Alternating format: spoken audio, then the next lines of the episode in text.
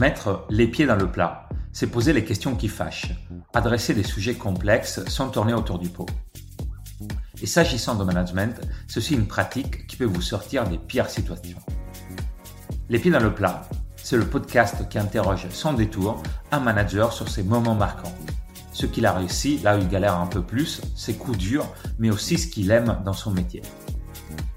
Je suis Claudio Vandi, directeur produit d'Onuma, qui forme les leaders d'aujourd'hui et de demain aux compétences qui font la différence au quotidien. À chaque épisode, mon invité nous partage les temps forts de son parcours et ses apprentissages. Aujourd'hui, je reçois Marion Guerriot, CEO de Monday Sporting Club. Elle nous parle de comment créer une expérience de luxe abordable à grande échelle. Elle nous explique que cela passe notamment par le fait de poser un cadre très clair tout en laissant de la liberté à ses collaborateurs.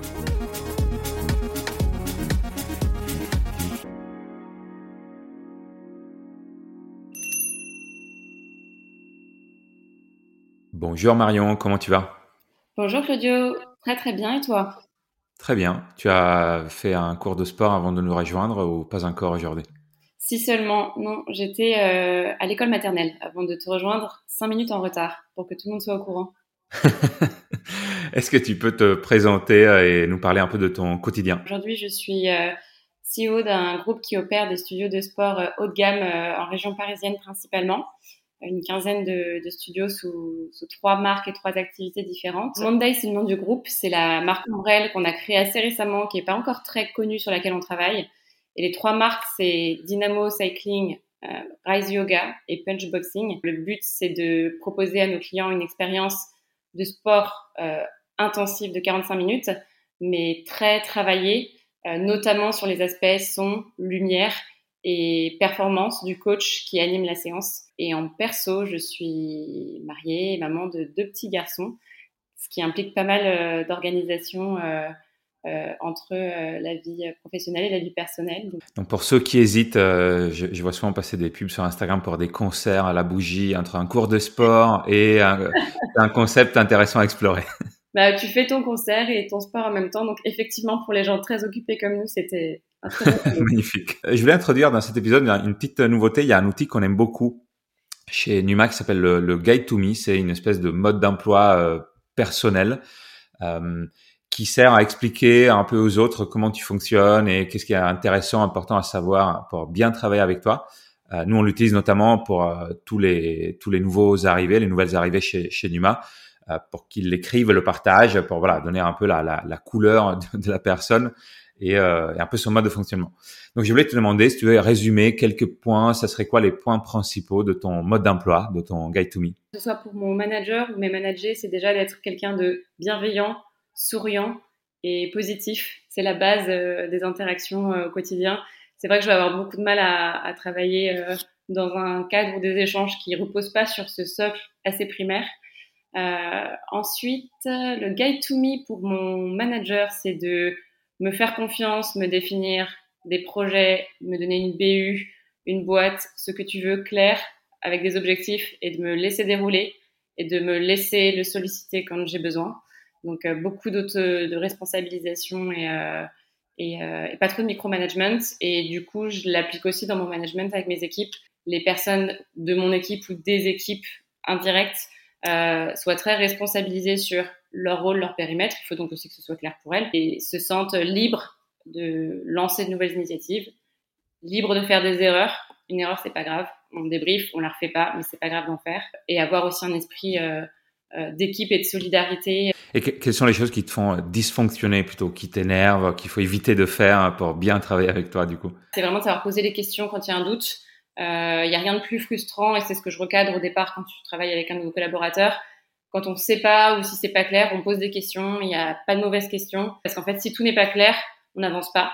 Oui, donc tu évité le, la situation où tu découvres trois jours après que tout est, c'était pas clair, vous étiez pas compris et que finalement c'est parti dans la mauvaise. Oui, voilà. Tu parles d'un sujet, euh, d'habitude je rentre dans les sujets un peu deep de management un peu plus tard, mais tu as parlé d'une chose qui. Ai dit, je suis très deep. non, mais que je trouve très intéressante.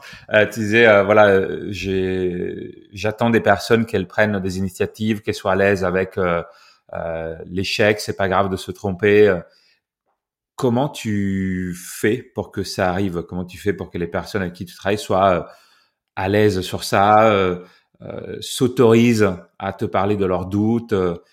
C'est un sujet que, si je dois mettre un gros mot sur ça, c'est tous les sujets autour de la sécurité psychologique. Mmh un facteur externe euh, qui, je pense, joue en ma faveur euh, depuis le début de mon expérience professionnelle, c'est, comme je te l'ai mentionné euh, au départ, j'ai beaucoup travaillé dans des entreprises en forte croissance, donc de taille petite à moyenne, pas forcément micro, mais en tout cas qui sont clairement pas des, des grands groupes et qui grandissent vite.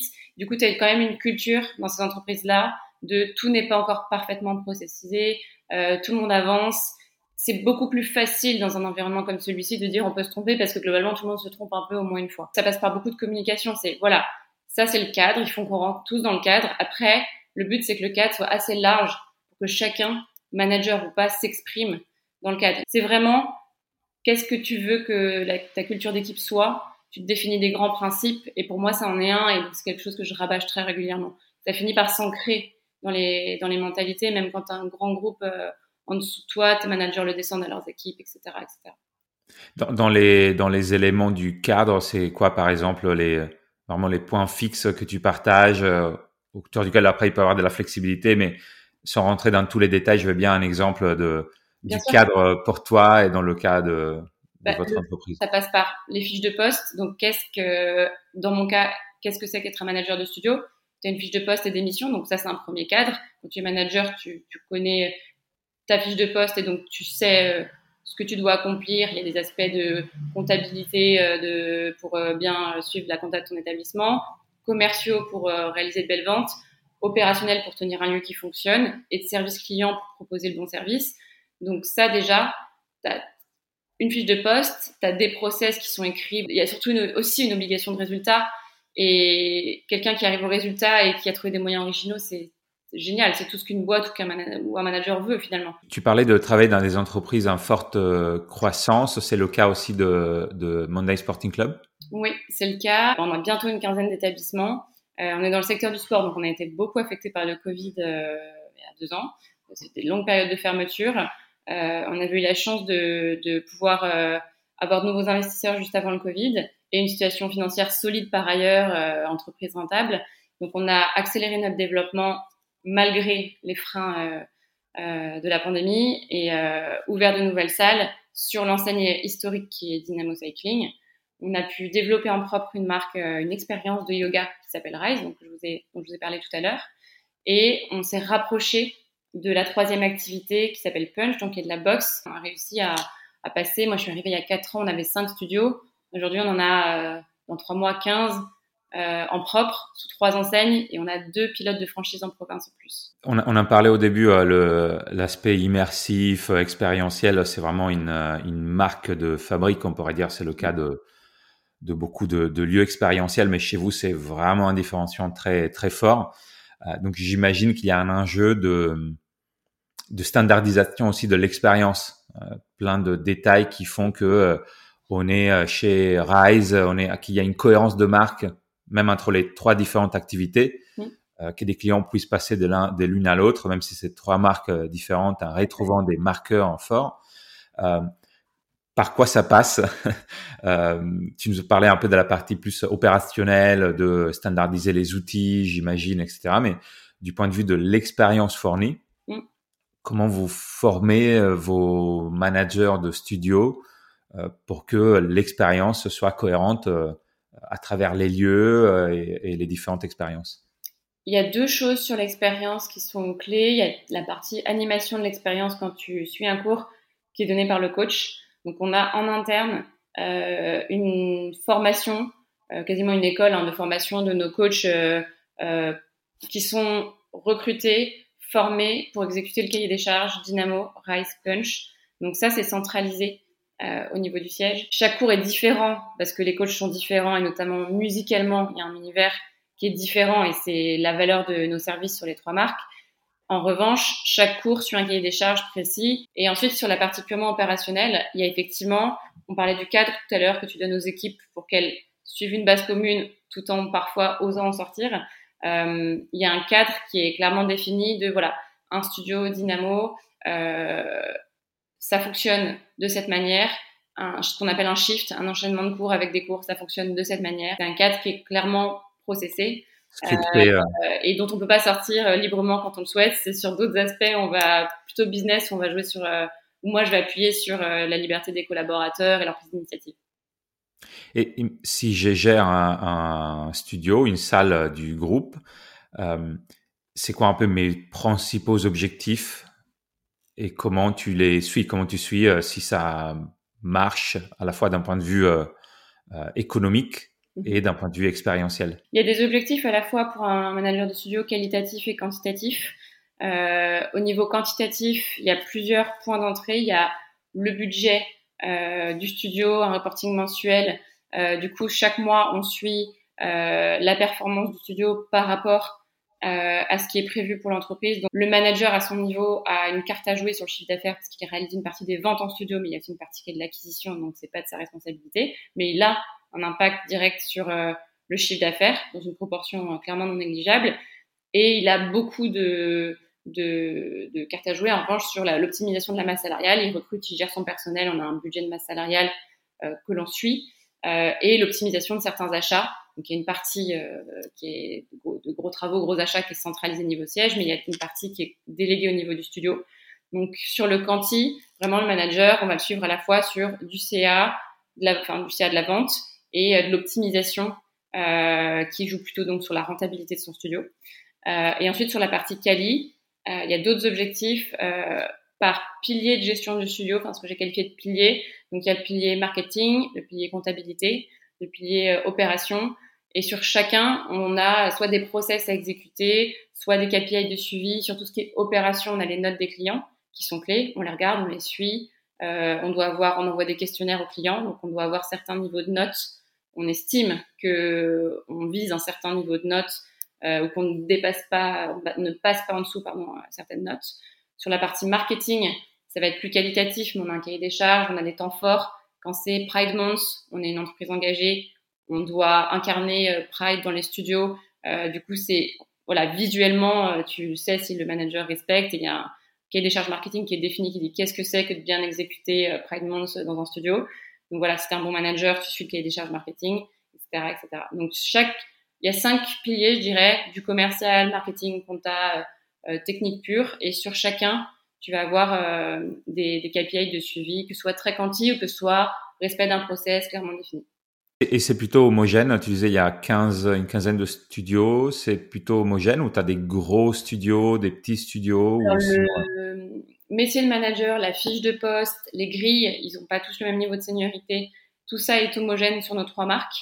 Euh, on est en train de finir d'homogénéiser, comme il y a une partie des studios qui nous ont rejoints, mais le, le but c'est que ce soit homogène. Et après, sur le, le niveau de maturité du studio et la structure de l'équipe, on va avoir des petites différences un studio de yoga euh, à une équipe qui est plus petite parce que pour l'accueil, tu as des, un accueil qui est moins technique. Le vélo, il faut installer le client. Tu as la, chaussure attachée sur la pédale. Les premières fois que tu viens, il faut vraiment qu'on t'explique. Aller t'installer sur un tapis de yoga et juste trouver ton numéro, c'est plus simple. Pour toi, c'est quoi les éléments qui sont vraiment clés dans le fait que un studio fonctionne bien et qu'un manager soit équipé?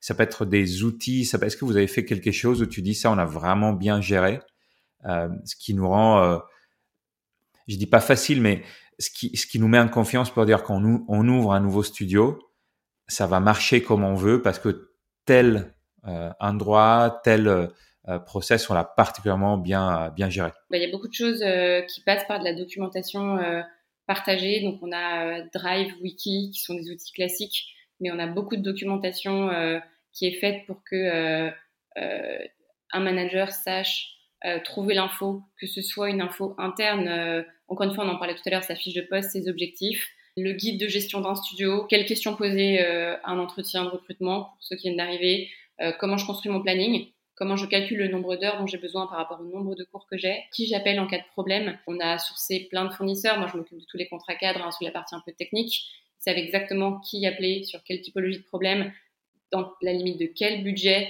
ils seront responsables ou pas, ou ils doivent demander une validation ou pas. Donc, il n'y a pas de recette magique, mais qui est vraiment une documentation qui est assez claire et précise.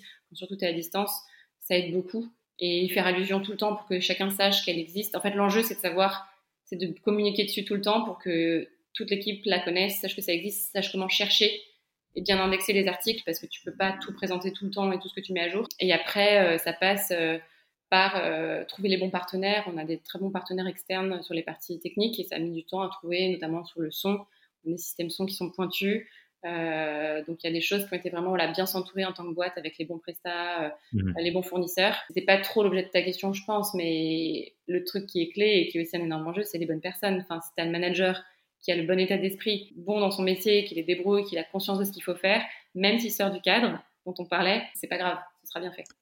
Est-ce qu'il peut aller, euh, par exemple, à, un peu à une immersion, un shadowing dans un autre studio avant de de démarrer son. Tout à fait. Ouais, c'est ce qui est prévu. Il y a beaucoup de, il y a des remplacements d'un studio à l'autre. Quand un manager euh, part en vacances, euh, ils nous préviennent et je leur demande de trouver un buddy dans l'équipe qui va être le manager, parrain ou marraine. Et en formation, tout ce qui est onboarding, euh, ils passent du temps les uns avec les autres. Et c'est des choses qu'on réfléchit à pousser plus loin, des un peu vie ma vie ou des passages. Le but, c'est de d'avoir une harmonie. Oui, un côté à la fois émulation et aussi c'est là que tu peux avoir une, forme d'innovation qui émerge si quelqu'un trouve une manière originale de gérer un sujet et que ça fait euh, effet réseau en fait. Tu gères en direct donc tous les euh, managers de studio, c'est ça? Indirectement, aujourd'hui j'ai un, un, responsable réseau euh, qui gère en direct les managers de studio, donc du coup je gère une équipe au siège qui gère les managers de studio.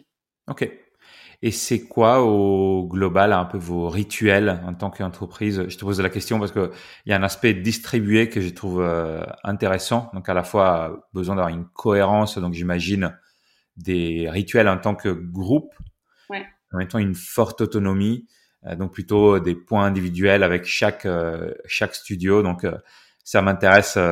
J'imagine que vous continuez à, à la faire évoluer en fonction de la taille, mais ça m'intéresse de savoir aujourd'hui c'est quoi la, l'architecture, ce qui est pour toi clé, euh, aussi ce que vous avez euh, fait évoluer dans le, dans le temps. Si je parle de, du pôle euh, opération, donc on a donc mon équipe au bureau et toutes les, tout le personnel des studios, c'est à peu près une, 80 personnes. Donc on a plusieurs rituels. Avec les managers de studio, il y a un point hebdo. C'est aussi ce que j'ai avec mon boss et ce que j'ai avec la personne qui travaille avec moi au bureau qui gère en fait les managers en direct. On a la spécificité, nous, d'avoir du remote management. Donc, la façon dont on s'organise pour rester flexible quand on a de grosses équipes, si tu gères bah, 8 à 10 managers de studio, tu as un peu la limite du nombre de personnes maximum que tu peux bien manager. Un manager qui vient d'arriver ou qui est plus junior a besoin de plus de suivi, de plus de et de suivi en personne pour voir des choses, revoir des process. Donc le point hebdo va être quasi euh, physique tout le temps et un manager plus senior, on va plus optimiser et faire un échange en visio et se dire toutes les deux à trois semaines on se voit sur site. On a un point d'équipe donc avec euh, euh, bah, mon, mon, équipe, mon responsable réseau et tous les managers hebdomadaires. Donc là, c'est une visio parce que bah, tout le monde a des endroits différents n'a pas forcément les mêmes week-ends parce qu'on est ouvert 7 jours sur 7. Donc on a trouvé un créneau post-Covid. Quand je suis arrivée chez Dynamo, que Dynamo à l'époque, comme c'est une boîte terrain, il n'y avait pas la culture visio du tout, du tout, du tout. Et euh, je voulais mettre en place un rituel hebdo, c'était très compliqué. Et pour la petite histoire, c'est le Covid qui m'a permis de le faire parce que pendant trois mois, on était fermé. On a échangé en visio uniquement. Du coup, j'ai pris l'opportunité, on a réouvert, j'ai dit bon bah on va continuer de se parler toutes les semaines, ce créneau-là fonctionne pour tout le monde et c'est devenu fluide. Et euh, 45 minutes, on envoie l'heure du jour avant, on invite à participer à l'heure du jour et c'est vraiment voilà comment on se recentre, partage des chiffres de la semaine, réalignement sur deux trois process et bonne fin de semaine tout le monde. Ensuite, on a une instance plutôt trimestrielle au siège avec tous les managers de studio, les autres pôles. On a des team building. Je dirais qu'à mon niveau, avec euh, les managers et l'équipe opération, on le fait tous les, tous les trimestres. Et un truc que je trouve très important et qui est plutôt informel, c'est que moi, à titre personnel, euh, je vais tous les trois mois, je pense à peu près en moyenne, déjeuner avec euh, les personnes de l'équipe, donc direct et indirect, parce qu'aujourd'hui, je suis plus en direct avec les managers. Mais vraiment, voilà, on sort du cadre. Tu nous parlais de l'intégration d'une troisième activité qui est celle de liée à la boxe, hein, c'est Punch. Tu étais là au moment où ça s'est fait. Je voulais, euh, je voulais un peu ton ta perspective sur ça. Comment ça s'est passé C'est toujours compliqué d'intégrer une nouvelle euh, une nouvelle activité. Euh, quels ont été les points faciles, les points difficiles et qu'est-ce qui a été clé dans le fait que ça fonctionne aujourd'hui? Ça s'est fait très progressivement parce que on a d'abord investi dans cette boîte qui était du coup euh, bah, plus petite que la nôtre, qui avait euh, deux studios euh, de boxe à l'époque. Donc on a vu en interne vraiment l'évolution lente de voilà, on, investit dans cette boîte qui reste du coup complètement autonome. mais on commence à avoir les prémices de ce que peut être un groupe. Enfin, là, on est au stade où vraiment on est tous dans le même bureau, c'est la même entité, et du coup, les, les enjeux, c'est de pas aller trop vite, parce que parfois tu es tenté de vouloir aller trop vite pour euh, optimiser les choses ou créer des synergies et ça fonctionne pas. Que la boîte soit petite ou grande, en fait, bah il y a de l'humain, il y a des intérêts qui peuvent être divergents à un moment donné sur une stratégie. La chance vraiment que ce soit progressif, je dirais que ça se passe très bien parce que du coup, tu as une petite équipe qui rejoint une plus grosse équipe. L'enjeu principal dans ces cas-là, il est clairement humain parce que sans avoir une bonne relation, tu pourras pas avancer. Donc le risque, c'est de vouloir aller trop vite, de créer des tensions et que ça bloque tout. Donc forcément, tu as des moments ou des discussions plus chaotiques et il faut savoir les débriefer tout de suite et ensuite euh, on avance de nouveau. Mais euh, dans notre cas, on voit tous vraiment l'intérêt d'avoir trois marques. Notre ambition, c'est d'être un groupe multi-activité à l'échelle européenne et on peut pas y arriver tout seul. On a vu ce que c'était que de créer Rise tout seul. C'était hyper long, hyper. Il n'y aurait pas eu le Covid, on n'aurait pas eu le temps euh, hmm. nécessaire pour le faire parce qu'on a, on était fermé, donc on a pu s'y mettre plus d'énergie dans la création de nouvelles marques. Souvent, on parle de si ça marche pas, c'est un sujet culturel, un clash un peu de culture d'entreprise. Ça veut un peu tout et rien dire euh, de, ton expérience, pas uniquement la dernière, mais aussi celle que tu as vue avant. Quand on parle de, de, de différence de culture, ça passe par quoi concrètement? Oui, deux équipes qui n'ont pas travaillé ensemble pendant quatre ans qui se retrouvent, tu as des différences. Tu travailles pas pareil, euh, les gens se connaissent, euh, les fondateurs sont amis d'un côté, amis de l'autre, avant même de s'être mis ensemble. C'est pas des fondateurs qui sont rencontrés pour monter une boîte, c'est des fondateurs qui sont amis. Donc tout ça, tu vois que tu as des habitudes différentes et des états d'esprit différents, mais ce que je vis aujourd'hui là, c'est beaucoup plus homogène que ce que j'ai pu vivre en étant, alors pour le coup, on est un rôle plus lointain, mais à l'époque où je travaillais chez Appnexus, qui était une, euh, boîte tech, donc de l'écosystème euh, AdTech new-yorkais qui a été racheté depuis par AT&T. Donc c'était vraiment du pur AdTech, software B2B. Donc les boîtes qui ont beaucoup de fonds et qui vont racheter des petites startups. On était sept dans le bureau de Paris et la boîte américaine a décidé de racheter une petite entreprise française parce qu'il y a beaucoup de choses qui se passaient euh, en France, même si on est plus petit. Et donc on a vu arriver quasiment autant de personnes, même si à l'échelle de, l'entreprise c'était une micro-acquisition. Et là, tu étais confronté à la boîte euh, de l'écosystème new-yorkais créé il y a 5 ans, qui grandit euh, vitesse grand V, qui rachète un acteur français qui a genre 15 ans ou 20 ans, un des premiers ad serveurs français. Et donc avec des gens qui sont employés depuis 10 ou 15 ans dans la même boîte, alors que chez Nexus, c'était en moyenne, euh, je suis là depuis 1-2 ans, j'ai 25 ans. Là, là, tu peux parler de cultures différentes parce que quand tu as des gens qui ont 20 ans d'écart, des boîtes qui ont 20 ans d'écart, tu sens que le travailler ensemble, le savoir vivre ensemble, c'est pas la même culture, c'est aussi riche d'intégrer de la différence. Là, nous, on n'intègre pas trop de différence, c'est très homogène. Donc, en termes de culture et de savoir travailler ensemble, il y a assez peu d'enjeux. C'est plus qui fait quoi par rapport à ce que tu faisais dans une boîte qui est plus petite et comment on s'organise et on rabat un peu les cartes pour être staffé de manière optimale. Et vous pensez lancer d'autres marques? C'est dans les, dans les projets euh, moyen long terme, il y a aussi le lancement de nouvelles marques? Deux choses euh, principales pour notre développement. Il y a lancer une quatrième activité euh, en propre acquisition, euh, ça c'est vraiment de réflexion permanente. Et ça se joue aussi à l'opportunité et être à l'échelle, opérer à l'échelle européenne. Je reviens au sujet culture. On parle d'une entreprise de sport, d'une culture. Est-ce qu'il y a des, traits de culture sportive que tu retrouves dans, pas forcément dans ton management, mais dans la manière de, fonctionner de, des managers que tu gères, des, des, traits communs des personnes qui sont attirées par cette euh, par cet univers? Est-ce que le secteur donne une couleur particulière au style de personnes qui sont attirées par euh, par votre par votre aventure? Je dirais que c'est le positionnement que l'on qualifie de luxe abordable, euh, qui est un peu une nouvelle tendance sur laquelle justement les s'inscrivent pardon les studios de sport comme nous, où tu as en fait c'est un terme qui est à la fois business et marketing. Euh, on va avoir des codes, les codes du luxe. Nos studios sont très jolis. On met les serviettes à dispo, les chaussures à dispo, des beaux produits à dispo. Mais voilà, dans une salle Dynamo, tu as jusqu'à 55 vélos. C'est que sur réservation. Et c'est un effet masse, parce que quand tu viens, quand tu enchaînes quatre cours de 55 personnes, ça brasse du flux. Euh, tu, le monde du mass market rencontre le monde du luxe. Du coup, ce que ça veut dire en termes de même de positionnement prix, c'est que euh, c'est un peu cher mais pas cher. J'ai beaucoup plus dans les problématiques de recrutement et de gestion de mes managers et des équipes et des problématiques opérationnelles au quotidien de parallèle avec les codes de la restauration et de l'hôtellerie que du sport en général. Parce que on accueille des gros flux sur des temps très courts. Techniquement, c'est des lieux qui sont lourds à gérer. Les managers ont vraiment des problématiques techniques réelles, beaucoup plus assimilables à celles d'un hôtel qui a un spa ou un restaurant qui a une grosse cuisine qu'une boutique où c'est quatre murs en placo, trois étagères. Tu as beaucoup de monde, certes, mais tu pas vraiment d'enjeux techniques. Merci beaucoup, Ata, pour cet échange qui nous laisse sans aucune zone d'ombre sur la gestion des studios. Je l'avais un peu préparé, je ne sais pas si elle marche. C'est assez deep, comme on l'a qualifié. Assez deep, oui, exactement. un échange deep. Pour, pour, ceux qui nous écoutent, on a, on a enregistré le, le podcast vraiment un début de matinée, un peu avant 9h. Donc, euh, je me permets de dire, voilà, on rentre dans un sujet deep un peu tôt parce que parce que c'est vrai qu'on a l'habitude plutôt de le, de le faire un milieu d'échange, mais là, c'est venu, euh, c'est venu assez vite. Merci beaucoup.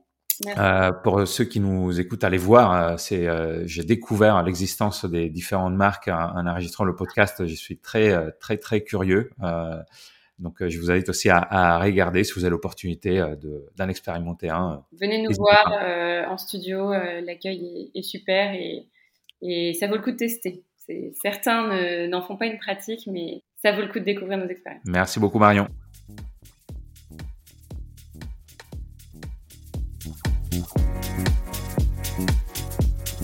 Merci d'avoir écouté cet échange. Si vous avez aimé ce moment, laissez-nous des étoiles.